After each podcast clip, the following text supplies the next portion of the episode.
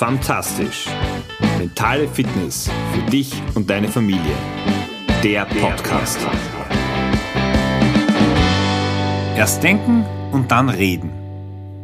Vielleicht kennst du ja dieses Zitat von Immanuel Kant. Und nein, heute geht's nicht philosophisch weiter. Ganz im Gegenteil, ich möchte dieses Zitat heute widerlegen. Und vielleicht passt's in wissenschaftlichen Bereichen sehr wohl, dieses Zitat, aber da, wo es um das Herz, um das Gefühl, um das Aussprechen von Gefühlen geht, da denke ich manchmal, schadet es uns nicht, wenn wir weniger drüber nachdenken und einfach das, was wir am Herzen tragen, was uns wichtig ist zu kommunizieren, dass wir das auch aussprechen. Schön, dass du heute wieder dabei bist, dass du dir und mir die Zeit schenkst bei Fantastisch, deinem Podcast für mentale Fitness für dich, aber auch für deine ganze Familie mit dabei zu sein. Mein Name ist Georg Sustal, bin Mentaltrainer, Papa von drei Töchtern und du bekommst von mir Woche für Woche Tipps, Tricks und auch Anregungen, was du in deinem Alltag vielleicht verändern, neu oder anders machen kannst, um ein bisschen mehr in diese Richtung zu kommen, in die du es dir wünschst, wo du einfach gerne auch hinkommen willst. Ja, einfach mal sagen, einfach mal drauf losreden. Das könnte durchaus auch mal Sinn machen, bevor du zu viel darüber nachdenkst. Dazu eine kleine Geschichte, oder eigentlich sind es zwei, die mich dazu motiviert haben und angeregt haben. Mein Vater hat als Wissenschaftler an seinem letzten Buch gefühlt zwei bis drei Jahrzehnte gearbeitet, also wirklich so ein, ein Lebenswerk ein riesiges Projekt und das hat er jetzt abgeschlossen und das wurde mit einer Präsentation, mit einer Buchpräsentation gebührend gefeiert.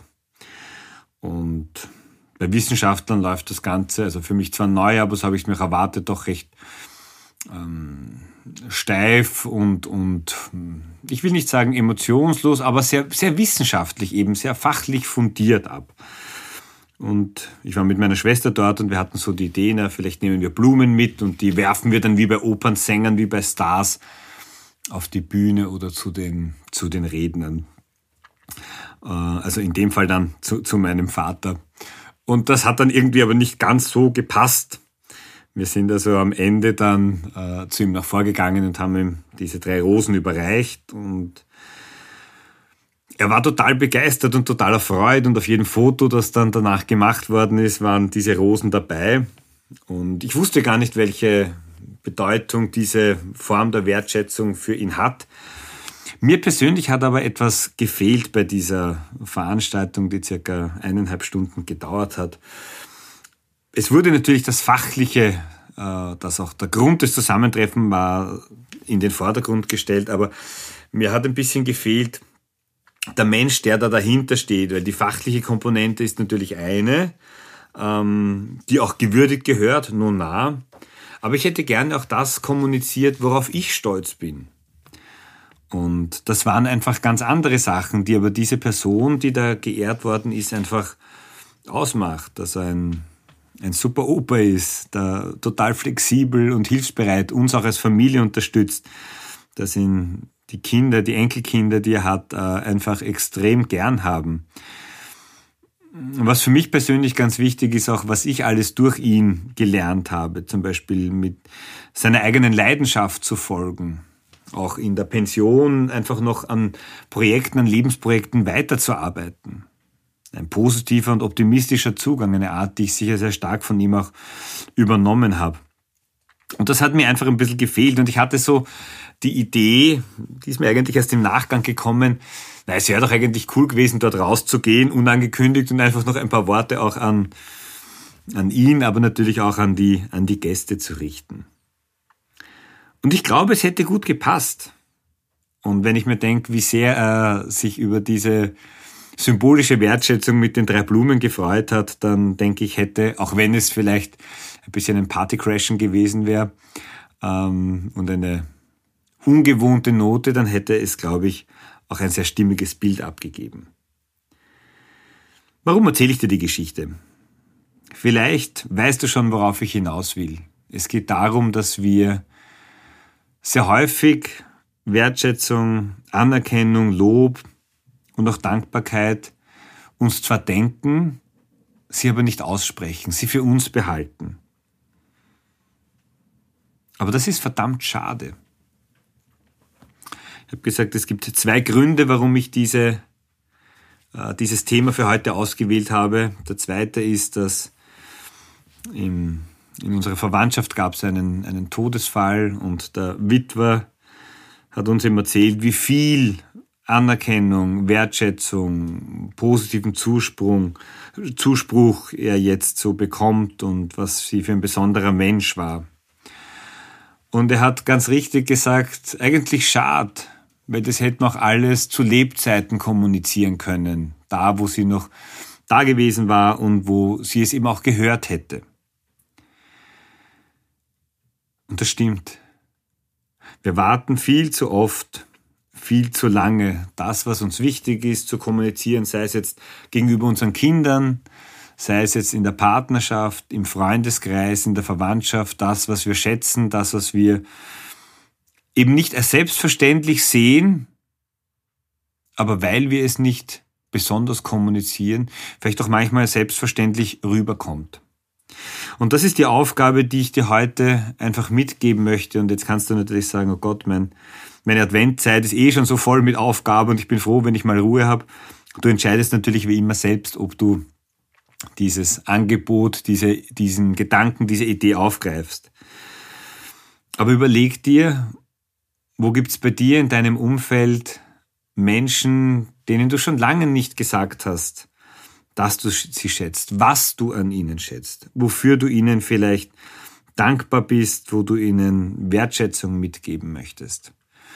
Und ja, wie schon eingangs erwähnt bei der Geschichte, gerade bei den Menschen, die dich prägen, so wie es bei mir im positiven Sinn auch meine, meine Eltern sind, ähm, dann ist es auch wichtig, das einfach zu kommunizieren, da den Dank auch auszudrücken und zu sagen, und wenn Sie sich das anhören, dann äh, hören Sie es jetzt auch, dass ich weiß, dass es nicht selbstverständlich ist, dass es für mich aber doch viel Vorbild ist, dass Sie mir hier zeigen, wie du mit Situationen, mit dem Leben umgehen kannst. Und ich bin mir sicher, dass jeder von euch in seinem Umfeld eben auch Menschen hat. Und überlegt jetzt nicht, wie kommt das bei der oder bei dem an, ähm, wie formuliere ich das? Sag's einfach.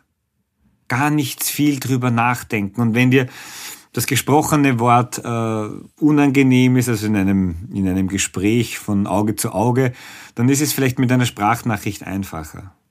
Oder du schreibst einen Brief, im Idealfall handgeschrieben, ein paar persönliche Zeilen. Du kannst sie zu Weihnachten überreichen und vielleicht ist es eines der größten Geschenke, das du geben kannst. Aber einfach auch jetzt einfach sagen, einfach kommunizieren. Irgendwann ist es vielleicht zu spät.